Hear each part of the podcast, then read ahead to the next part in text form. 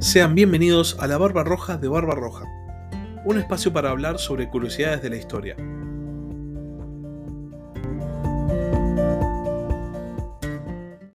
Hola a todos, sean bienvenidos un domingo más a Ajedrez Mundial, la sección de política internacional del podcast La Barba Roja de Barba Roja. Como cada fin de semana vamos a analizar los principales titulares internacionales y ver qué nos dejó la, la semana en el marco de la geopolítica, de las relaciones internacionales en sí. Vamos a empezar actualizando la información que hay acerca de la, de la guerra eh, entre rusos y ucranianos. Esta semana ocurrió un hecho que hasta hoy mismo Rusia está intentando negar, que es el ataque de fuerzas ucranianas, el bombardeo, mejor dicho, eh, por parte de Ucrania de una base aérea en la península de Crimea. Como sabemos, la península de Crimea fue anexada por Rusia en el 2014 con un más que dudoso referéndum que supuestamente lo respaldaba, y desde ese momento Rusia se tomó todas las libertades posibles en Crimea, hasta el punto de construir un puente que eh, une el territorio ruso con la península. La cuestión es que esta semana Ucrania toma la ofensiva definitivamente, y así lo, lo declaran las propias autoridades ucranianas, y bombardea una base aérea. La base aérea, hay fotos eh, circulando por todos los portales de noticias, sufrió graves daños, hubo mucho daño material para Rusia y esto significa un, gran revés, porque por primera vez Ucrania pareciera que puede también pelear, también puede llevar la guerra a su oponente. Por este motivo no es de extrañar que Rusia haya negado completamente esta información, a tal punto de decir que no hubo explosiones, hubo un accidente, pero definitivamente no fueron fuerzas ucranianas, qué sé yo. Pero por otro lado hay muchos medios internacionales que están sustentando la teoría, la teoría no, la información de que fue un ataque ucraniano y así pareciera ser. Hasta este momento vemos una Rusia envalentonada, sobre todo en el ámbito terrestre, y el teatro del Mar Negro había quedado bastante relegado. La supremacía naval rusa es, es total. Y se supone que la supremacía aérea también. Entonces un ataque aéreo por parte de fuerzas ucranianas a una base eh, aérea en la península de Crimea, que es la sede de la flota del Mar Negro, y es un golpe muy duro y que es muy profundo. Otra noticia que tiene que ver con la guerra en Ucrania es que continúan los bombardeos cerca de la central nuclear de Zaporilla. Y mm, el peligro de un desastre nuclear es algo que están advirtiendo expertos en materia justamente de energía nuclear hace semanas. Se supone que mm, la central nuclear está siendo eh, mantenida por personal ucraniano, pero que está bajo ocupación rusa y siguen cayendo bombas, siguen cayendo misiles, sigue habiendo combates cerca de Zaporilla. Eh, autoridades ucranianas pidieron que se, que se evacúen eh, esta zona y esta semana hay un comunicado de la OIEA que pide justamente que se, que se termine el combate en la central nuclear, porque el peligro de desastre nuclear es real. Y se especula con un Chernobyl 2.0, con un, desastre nuclear de esas magnitudes, si no mayor.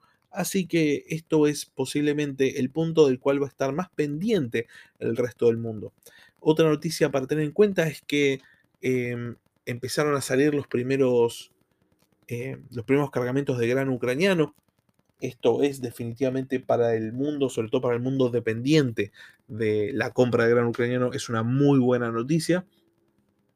Pero, obviamente, y como siempre digo, las noticias cada vez son menores porque esta situación ya es casi una, cuestión normal, ¿no? Ya todos nos acostumbramos, ya no hay cifras de muertos ni, ni pasan imágenes constantes de los bombardeos porque ahora el foco está en otro lado.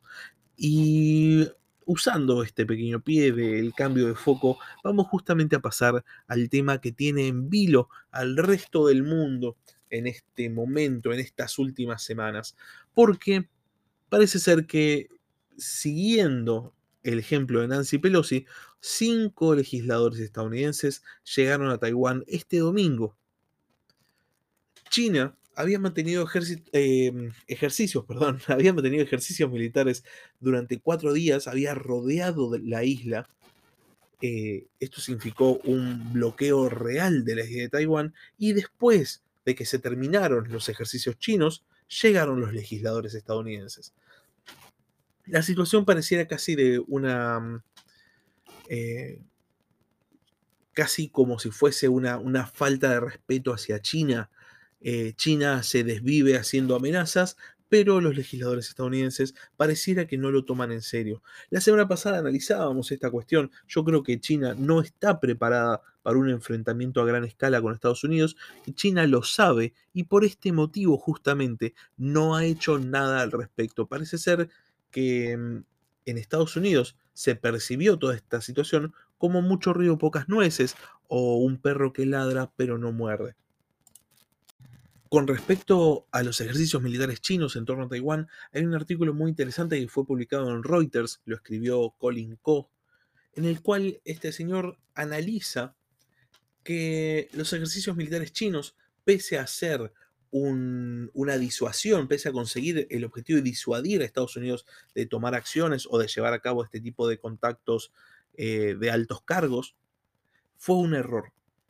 ¿Por qué? Porque China, para intentar disuadir a Nancy Pelosi, intentar disuadir a políticos estadounidenses de emprender todavía más lazos con Taiwán, hizo ejercicios militares a gran escala y puso toda la carne al asador. Mostró todo lo que tiene. Obviamente, para cualquier país, ver la magnitud del arsenal chino sería por demás intimidante. Pero para Estados Unidos y sus aliados del Pacífico fue una ventana, dice Ko, para ver qué es lo que China verdaderamente tiene, para ver qué es el material que China verdaderamente maneja. Obviamente China dispone de un presupuesto militar gigante y esto hace que cualquier cosa que uno, que es público no especializado, digamos, eh, vea, lo impresione, le llame la atención. Pero parece ser que para el ojo estadounidense y sobre todo para el ojo militar estadounidense, ver de qué dispone China podría significar que China sea menos una amenaza de lo que aparenta. Por este motivo, este autor dice que, bueno, fue un error, fue un fallo de cálculo.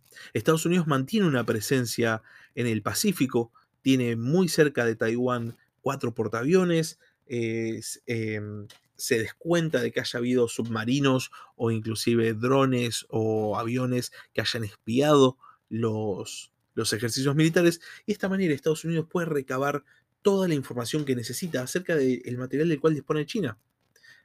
Por ende, China quiso mostrar su fuerza, pero en realidad, dice Colin Co, que le salió muy, pero muy mal. Con respecto justamente a China, esta semana em, Sergio Massa, el flamante superministro argentino, se reunió con el embajador chino con el fin de fortalecer lazos. Otro elemento a tratar es supuestamente equilibrar la balanza comercial. Sabemos, porque esto lo analizamos hace un par de semanas, que Argentina tiene la balanza comercial deficitaria de mayor calibre con China, mucho más que con Brasil o con cualquier otro país.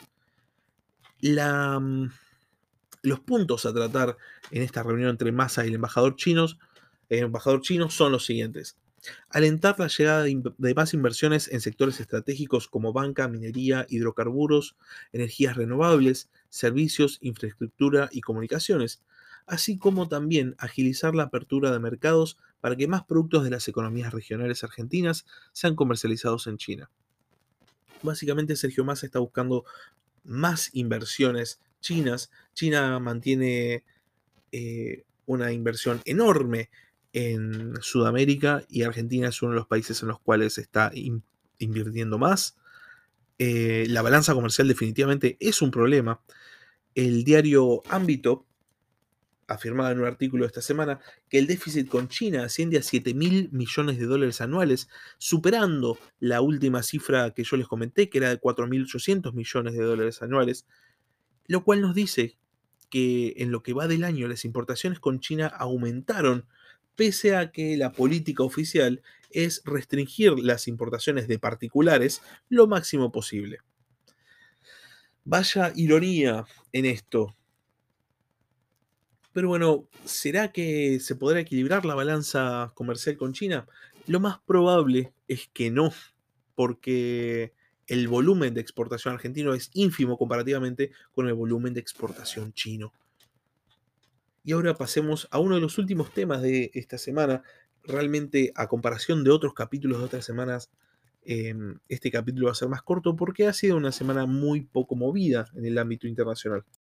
El país del mundo que esta semana ha dado bastante que hablar en el plano de la geopolítica y de las relaciones internacionales fue Siria.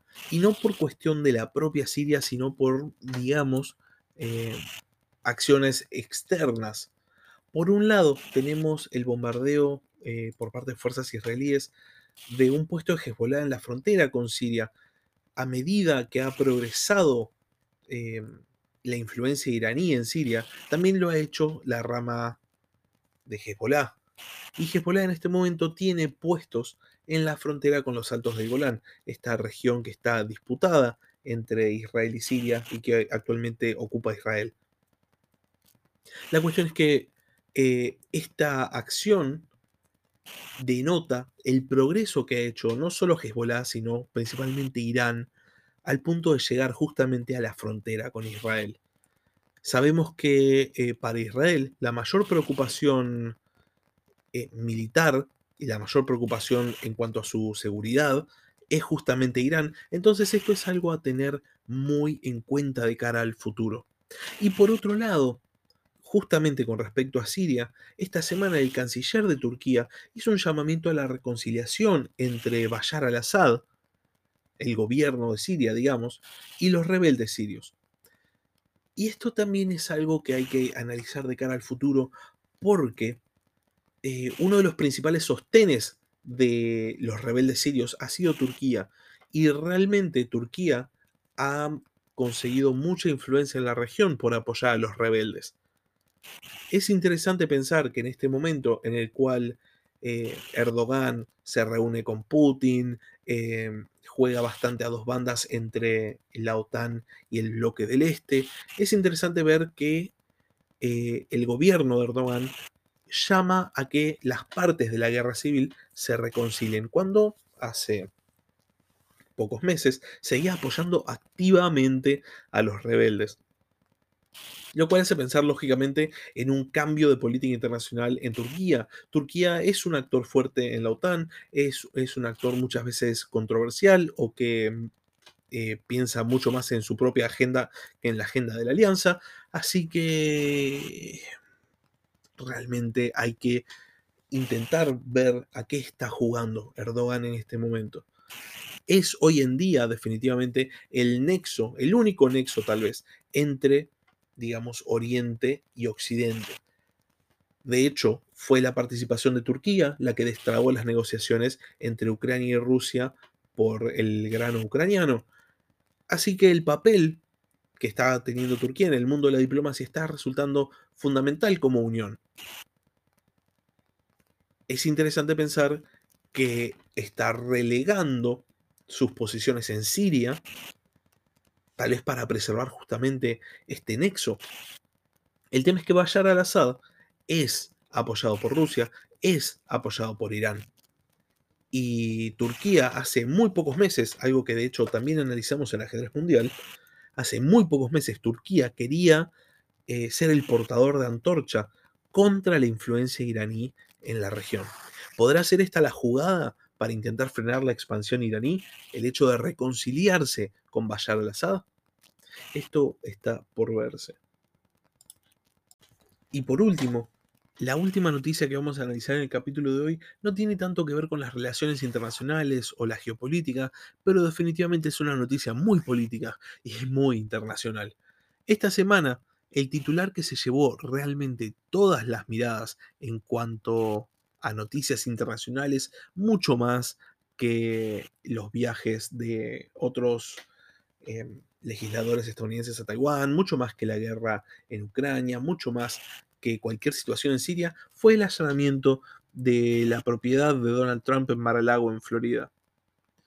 Donald Trump sabemos que es una figura muy controversial, que tiene mucha atención mediática y sobre todo también sabemos que es una figura que tiene en su poder a mucha de la opinión pública estadounidense. Eh, gran parte del público estadounidense es un fiel seguidor de Trump y hasta hoy en día consideran que la última elección presidencial fue un robo y siguen las directivas de Trump, aunque Trump no sea nadie. La cuestión es que el FBI realizó un allanamiento en esta propiedad en Mar-a-Lago y se llevó 11 cajas de material clasificado. Estas 11 cajas tendrían documentos, muchos titulados como ultra secretos, que no tendrían por qué estar en la propiedad personal de un expresidente, de un exmandatario, sino que deberían estar en instalaciones justamente del gobierno. Entre los documentos que se llevaron hay eh, algunos que hablan sobre Emmanuel Macron, el presidente de Francia. Hay otros que hablan acerca de cuestiones de armamento nuclear. Y esto ha desencadenado una reacción del público fanático de Donald Trump al punto de que ha circulado por ahí el rumor en Internet de que se podría estar gestando una especie de preguerra civil. Estados Unidos vive una situación que a nosotros los argentinos nos es muy familiar, que es una grieta. Están los fanáticos de Donald Trump y después están los otros, básicamente. Una situación muy similar a lo que se vive y de hecho se ha vivido justamente esta semana en Argentina con la figura de Cristina Kirchner. Sabemos que eh, esta semana han transcurrido los alegatos en la causa vialidad y los medios, sobre todo eh, los medios eh, oficialistas, sí, bien digo, y que son fanáticos de Cristina Kirchner, no han hecho más que desmerecer o intentar inclusive desprestigiar a los jueces y fiscales de la causa, el juez y los fiscales de la causa, perdón. Y esto es solo la punta del iceberg. El fanatismo político por esta figura, en el caso de Argentina, Cristina Kirchner, en el caso de Estados Unidos, Donald Trump, hace que eh, se eleven a estas figuras políticas a algo que va más allá de la ley, algo que violenta la propia existencia de nuestro sistema republicano. Porque no hay nadie que tenga que estar por encima de la ley. No importa quién sea, no importa lo que haya hecho. En el caso de Donald Trump, había una orden de allanamiento y había un permiso para realizar esta acción. El FBI no es que atropelló derechos de nadie. En el caso de la causa vialidad en la Argentina, eh, Cristina Fernández, siendo una ciudadana de la República Argentina y no estando por encima de la ley, está siendo juzgada. Punto final. Realmente no hay que caer en el fanatismo y a tal punto de pensar que cualquier acción legal que se persiga contra una figura política es violentar algún derecho o peor, violentar la democracia. Pero la cuestión es que esto, volviendo a la volviendo a la situación de Estados Unidos, podría tener repercusiones enormes. Sabemos que Estados Unidos está atravesando una crisis política eh, que desde, desde acá podemos analizar como muy interesante.